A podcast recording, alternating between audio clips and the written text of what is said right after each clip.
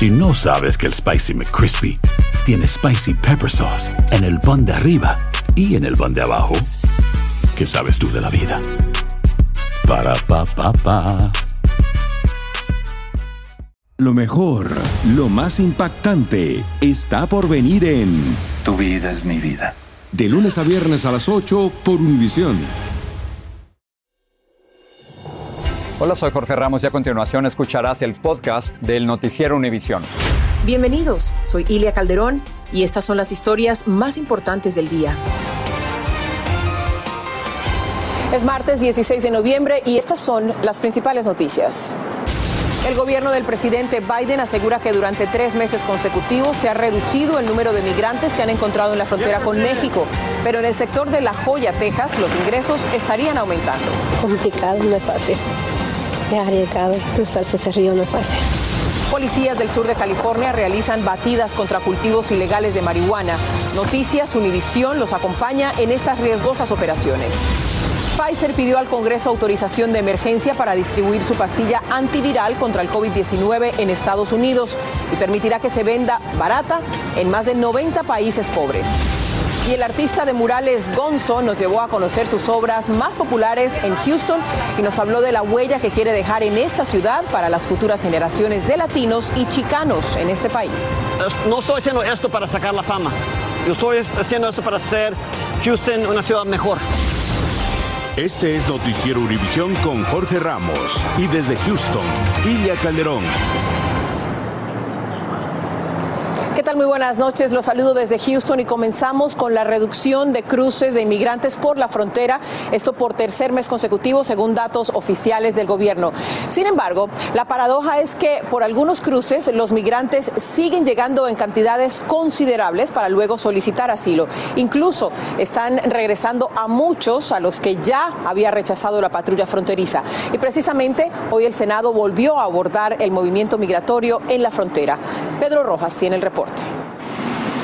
La Joya, Texas sigue siendo escenario de ingresos masivos de inmigrantes. Víctor y Katia Figueroa junto a su hijo Manuel nos contaron emotivamente cómo se sintieron al llegar al suelo estadounidense.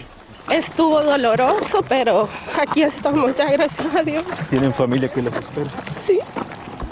No es fácil, ¿verdad? No, no ha sido fácil. Han sido días duros. Ah, duro. Se sufren cosas que no se le desean a nadie. ¿Qué le motivó a venirse? La delincuencia, la guerra que hay entre pandillas y autoridades en mi país.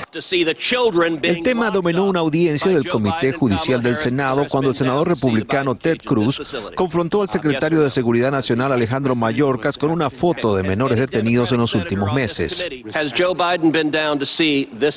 ¿Ha visitado Joe Biden esta instalación, sí o no?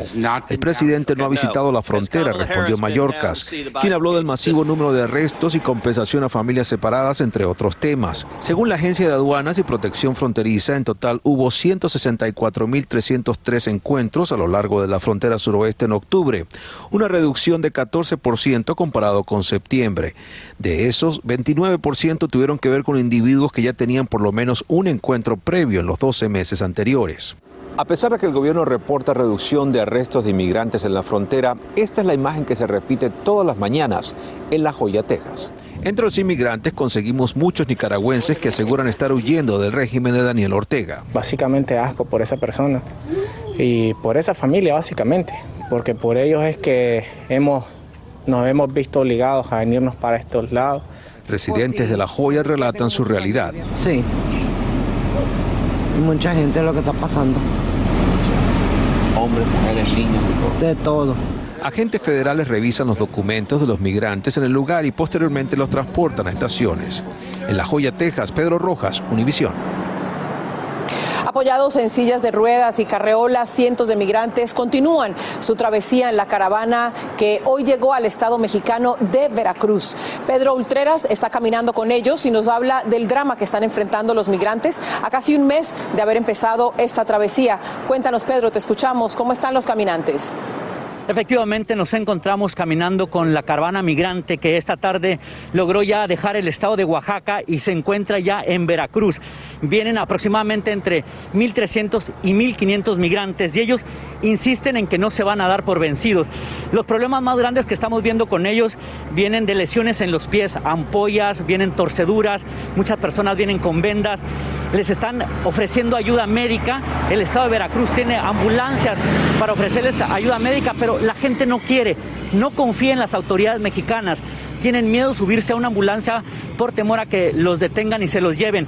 El Instituto de Inmigración eh, estaba en un eh, operativo aquí atrás donde nosotros nos encontramos ahora tratando de convencerlos para que aceptaran una tarjeta de residencia por un año. Pero los migrantes no les creen, dicen que lo único que han hecho es contarles mentiras, prefieren seguir caminando, vienen ya por cerca de un mes no tienen agua, no tienen comida, muchas personas mayores de edad, personas en silla de ruedas, vienen muchos niños en carriolas también, sin rueditas las carriolas. Es muy difícil la situación en que los migrantes vienen caminando y también no les permiten las autoridades, la Guardia Nacional, la policía, que se suban a ningún vehículo. Tienen estrictamente prohibido de que aborden cualquier tipo de vehículo. Desde luego, mucha de la gente que vive por aquí, por donde ellos están pasando, tampoco les están dando ayuda, alimentación o agua. Es una situación muy complicada la que están viviendo los migrantes en este transcurso, en esta trayectoria que llevan hacia la Ciudad de México para empezar y eventualmente a la frontera con Estados Unidos. Es mi información desde Veracruz, México. Regreso con ustedes bastante difícil la situación que están viviendo. Muchas gracias, Pedro, por tu informe. El inspector general del Departamento de Seguridad Nacional decidió no investigar la conducta de los agentes de la patrulla fronteriza que a caballo trataron de frenar a migrantes haitianos en la frontera con México. En lugar de ello, el inspector general devolvió el caso a la Oficina de Responsabilidad Personal de Seguridad Interna para que realice la investigación de inmediato. Si no sabes que el Spicy McCrispy tiene Spicy Pepper Sauce en el pan de arriba y en el pan de abajo, ¿qué sabes tú de la vida? Para, pa, pa, pa. Esto solo es el principio. Porque lo mejor. Esto no se va a quedar así. Lo más impactante. ¿Por qué? Soy tu madre. Esta mujer me robó. Por favor, abre tus ojos. Está por venir en. ¡Pablo! ¿Entendiste? Tu vida es mi vida. De lunes a viernes a las 8 por Univisión. Y eso sí que amerita un brindis, ¿no crees? Estás escuchando el podcast del Noticiero Univisión. Vamos a cambiar de tema para hablar de la píldora que podría acelerar la lucha contra el COVID-19. Su fabricante, Pfizer, aceptó hoy distribuirla a precios bajos en decenas de países pobres y también solicitó autorización de emergencia al gobierno federal para comenzar a distribuirla en los Estados Unidos, como nos informa Luis Mejía. El pedido de autorización llega en momentos en que los casos de COVID aumentan en gran parte del país. Las pastillas antivirales de Pfizer podrían cambiar el curso de la pandemia.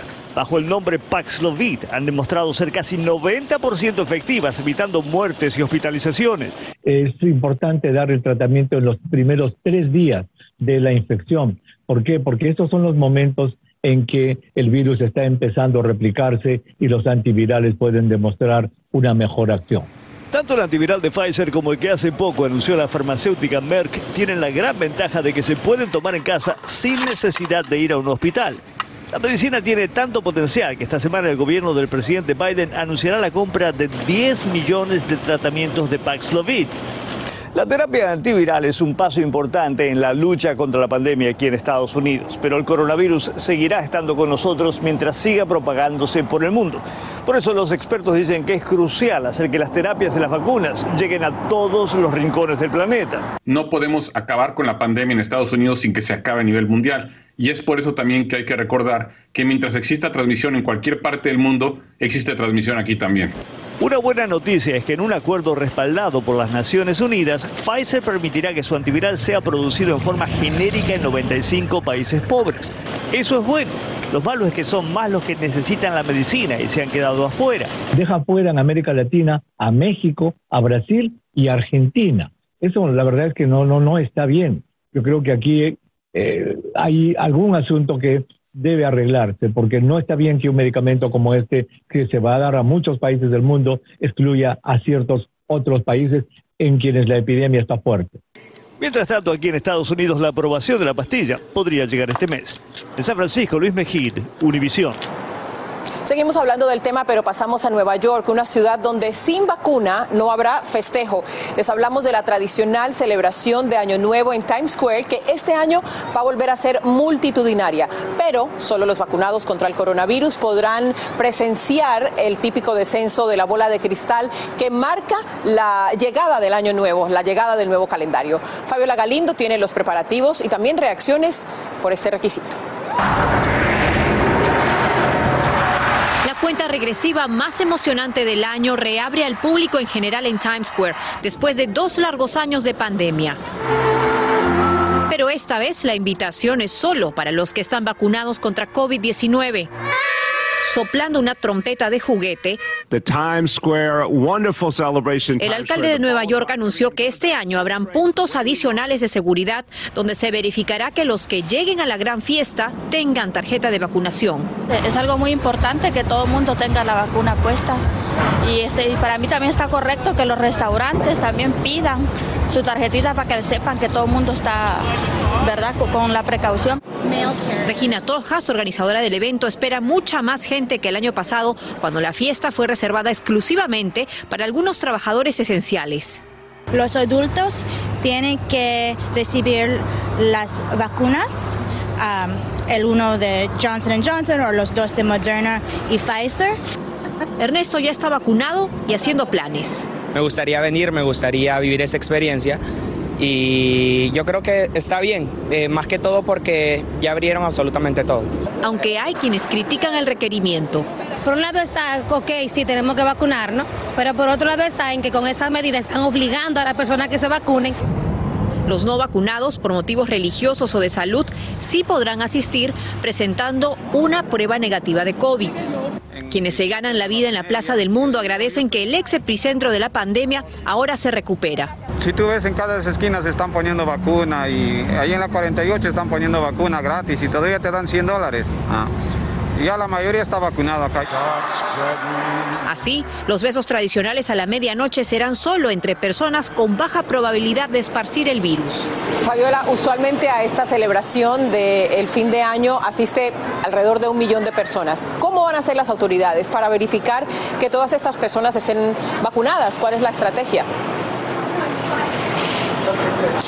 Ilia, las autoridades han dicho que van a dar más detalles en los próximos días, pero te puedo adelantar que cada 31 de diciembre, a partir de las 3 de la tarde, se arma un perímetro alrededor de lo que es este centro de Nueva York, de Times Square, y es un perímetro hecho de rejas y policías que están revisando las bolsas de las personas para pues de alguna manera controlar la seguridad. Así que serán estos policías y oficiales adicionales los que revisarán esa prueba de vacunación con una identificación. Después de todo, se trata de una celebración que viene desde la ciudad que fue el centro de la crisis y que ahora está en un firme camino a la recuperación. Esperemos que todo salga bien y por el bien de todos. Gracias, Fabiola. Un nuevo estudio sugiere que la mitad de las personas que se han enfermado de COVID-19 siguen experimentando síntomas y también trastornos de salud durante seis meses o incluso más. El estudio se publicó en la revista de la Asociación Nacional de Medicina de los Estados Unidos. Lourdes del Río nos dice cuáles son las secuelas más comunes.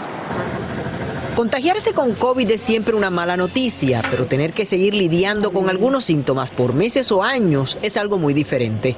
Un reciente estudio reflejó que al menos el 50% de las personas que sobreviven al COVID-19 siguen experimentando problemas de salud física y psicológica durante seis meses o más después de su recuperación inicial. Este es un estudio enorme que es un estudio de los estudios que se han hecho por todas partes del mundo sobre personas que se han recuperado de COVID. Los pacientes que participaron en el estudio experimentaron una disminución en su bienestar general con problemas como pérdida de peso peso, fatiga o dolores. Y no solamente se trató de los que estuvieron hospitalizados. Tanto los que tuvieron una versión leve de la enfermedad como los que estuvieron muy graves presentaron secuelas similares. Los efectos adversos varían de persona a persona. Cerca del 20% tiene movilidad reducida, 25% tiene problemas de concentración, 30% desarrolla desórdenes de ansiedad, 25% dificultad respiratoria y 20% tiene pérdida de cabello o erupciones en la piel. A Erika Carrillo el virus la atacó hace ya más de un año. Eh, aún estoy experimentando síntomas de COVID, eh, tengo pérdida de cabello, inflamación en el cuerpo. A causa de todo esto, eh, ahora tengo una enfermedad autoinmune, la cual aún no sé cuál es. Lo más que desespera a los pacientes es que por tratarse de una condición de la que aún no se conoce mucho, las respuestas que reciben de sus médicos no son muy concluyentes. Hasta el día de hoy aún tengo temblores en las manos, eh, el cuerpo se me duerme en la mitad del cuerpo, eh, también siento mucha quemazón y mucho dolor. Pero pronto podrían haber respuestas. Ya hay científicos analizando la situación y han llegado a algunas conclusiones. Que muchas personas siguen tratando de eh, luchar, el sistema inmunológico tratando de luchar contra un virus que puede ser que ya ni existe en el sistema de la persona. Por ahora solo queda tratar los síntomas y esperar a que pronto lleguen más respuestas. En Miami, Florida, Lourdes del Río, Univisión. Si no sabes que el Spicy McCrispy tiene Spicy Pepper Sauce en el pan de arriba y en el pan de abajo, ¿qué sabes tú de la vida? Para, pa, pa, pa. Esto solo es el principio. Porque lo mejor, Esto no se va a quedar así. lo más impactante, ¿Por qué? Soy tu madre. Esta mujer me robó. Por favor, abre tus ojos. está por venir en ¿Entendiste? Tu vida es mi vida. De lunes a viernes a las 8 por Univisión. Y eso sí que amerita un brindis, ¿no crees? Gracias por seguir con nosotros en el podcast del Noticiero Univisión. En el octavo día del juicio a tres hombres blancos por el asesinato del afroamericano Ahmad Arbery, el forense testificó que era imposible sobrevivir a los tres disparos que recibió la víctima, dos de ellos en el pecho. Los acusados enfrentan cargos por malicia, asesinato y falso encarcelamiento. Ellos se declararon no culpables y argumentan que eran eh, simplemente unos ciudadanos tratando de realizar un arresto. Un juez ordenó a la viuda de Kobe Bryant que presente sus registros de terapia para demostrar si las fotos filtradas del lugar del accidente de su esposo y su hija le causaron angustia emocional. Por estas fotos tomadas por bomberos y policías, Vanessa Bryant presentó una demanda millonaria contra el condado de Los Ángeles. Su abogado dijo que pedir sus registros médicos es una violación a la privacidad. Si usted es usuario de TikTok desde antes de septiembre pasado, podría recibir una compensación en efectivo. Y es que la popular plataforma ofrece pagar 92 millones de dólares en un acuerdo extrajudicial para zanjar una demanda colectiva en su contra de su filial llamada ByteDance. Esta empresa está acusada de recopilar y usar ilegalmente datos personales de sus usuarios. Agentes del alguacil de San Bernardino decomisaron miles de plantas de marihuana en el sur de California y las cámaras de Univisión estuvieron presentes. Se trata del operativo Golpe de Martillo, que tiene el objetivo de erradicar los innumerables cultivos de marihuana que proliferan en el desierto de Mojave. Precisamente allí estuvo Jaime García junto a los agentes. Armados y con chalecos antibalas, agentes del alguacil de San Bernardino, California, se internan por estrechos caminos de terracería en el desierto de Mojave para llegar hasta esta solitaria propiedad, en donde el penetrante olor a marihuana delata el ilegal cultivo de la hierba. que están robando agua, están, están tirando basura donde quiera, es, es, es muy malo pues todo lo que están haciendo y es contra la ley también. Las cámaras de Univisión acompañaron a uno de los cinco equipos del alguacil de San Bernardino, que desde principio de noviembre ejecutan la llamada Operación Hammer Strike o golpe de martillo en español para erradicar centenares de granjas dedicadas al cultivo ilegal de marihuana que desde hace tres años se han extendido por el desierto del sur de California. Encontramos a seis personas aquí. Pero si es legal la marihuana en California, ¿cuál es lo ilegal? Sí es legal, pero a un extremo, ¿verdad? Obviamente, um, sembrando a esta, estos números no, no es legal. En esta sorpresiva acción se registró la desordenada casa que habitan los sospechosos detenidos, así como sus vehículos. Lo que hallamos es, es una pistola. Debido al abundante sol del desierto, dentro de estos sofisticados invernaderos con control de humedad y temperatura, se estima que cada tres meses se puede sacar una nueva cosecha de marihuana. En este día fueron decomisadas 2.315 plantas y 170 libras de marihuana procesada. Lo que resulta sorprendente es que apenas hace cuatro meses los agentes del alguacil desmantelaron este sembradío de marihuana a la mitad del desierto, el que pronto fue reemplazado con nuevos invernaderos de plástico. Eh, mucha gente que arrestamos o encontramos aquí um, son lo- lo- los chinos y también los mexicanos. Pero los arrestados solo pagan una multa para evitar ir a la cárcel, debido a que con la legalización de la marihuana, sembrar sin permiso para vender en el mercado negro es una falta menor. Ahora se busca que en medio de la sequía se les acuse de desperdiciar el agua. Es algo más grave, que no se- solo se pueden salir de la cárcel tan rápido. En el desierto de Mojave, California, Jaime García, Univisión. Hoy hablamos con Mario E. Figueroa Jr., más conocido como Gonzo. Él comenzó como grafitero en los años 90 cuando pintaba edificios, a veces en las noches cuando nadie lo veía. Ahora es un reconocido artista de murales que destaca con mucho orgullo esta ciudad de Houston que lo vio nacer y también la historia de los chicanos en los Estados Unidos. Eh, Yo salí en la noche y para mí no, no salí con la, con la idea para que quiero ah, hacer ah, daño a nada. Para mí, yo, yo cada día tenía que mirar algo que ya estaba, ya estaba feo. Y yo dije, pues si, si la persona no le importa, el dueño no le importa, pues puedo venir a la noche y hacerlo bonito, ¿no? ¿Cómo es ese proceso de que este tipo de arte no era aceptado y era ilegal a que la ciudad empieza a acoger este arte y aceptarlo? Era un viaje y todavía estoy en este viaje, pero eh, desde s- 17 años yo, yo entendí que la gente tiene miedo a las cosas que, que no entienden. Y para mí yo dije, pues tengo que educar. ¿Te pide la ciudad de Houston ahora que hagas murales? Sí, es, es, ah, es curioso, ¿no? Que la ciudad que antes no quería nada que es de esto, ahora sí me, me buscan para hacer arte y para mí es, es un símbolo que, que Houston ha cambiado tanto, mucho. ¿Has visto las imágenes de lo que ocurre en la frontera, los inmigrantes tratando de llegar? Sí. ¿Qué piensas? Todos nosotros somos inmigrantes, ¿no? No, no, no importa el, el- color del piel, hasta los gringos eran eh, inmigrantes, ¿no? Vamos a preguntar a los indígenas de América, de aquí, los indios, ¿qué les parece los inmigrantes eh, americanos que, que vinieron? Ellos también querían una, una vida mejor, ¿no? El artista de murales Leo Tanguma fue su gran inspiración. Después tuvo el honor de trabajar con él. ¿Cómo nace el proyecto de repintar la obra de, de Tanguma? Pues poco a poco se, un- en unas áreas se despintó y en otras áreas la pintura se estaba cayendo y no se podía ah, restaurar.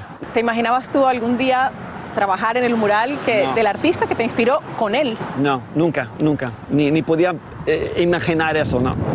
Esto aquí es como, es una página de historia. Y yo creo que es importante que los niños de aquí pueden ver esto y pueden ver la lucha que, que sus papás o abuelos o bisabuelos tenían que, que hacer para, para llegar a este punto. Y por eso quiere dejar un legado. Cuando yo era más joven, yo, yo pensé que pues yo quería ser ah, inmortal. Y yo pensé que ser inmortal era que ponen mi arte en un libro de historia. Pero no es. Para mí, hacer inmortal es dejar algo para los jóvenes, para la generación que, que- que sigue. Gonzo participará este jueves en el evento de los Latin Grammy por aquí por Univisión y no es para menos, es un talentoso artista que lleva muy en alto el nombre de los hispanos y en especial el de los tejanos por todo el país y por el mundo. Con esto nos despedimos. Noticiero Univisión, siempre a tu lado. Así termina el episodio de hoy del podcast del Noticiero Univisión. Como siempre, gracias por escucharnos.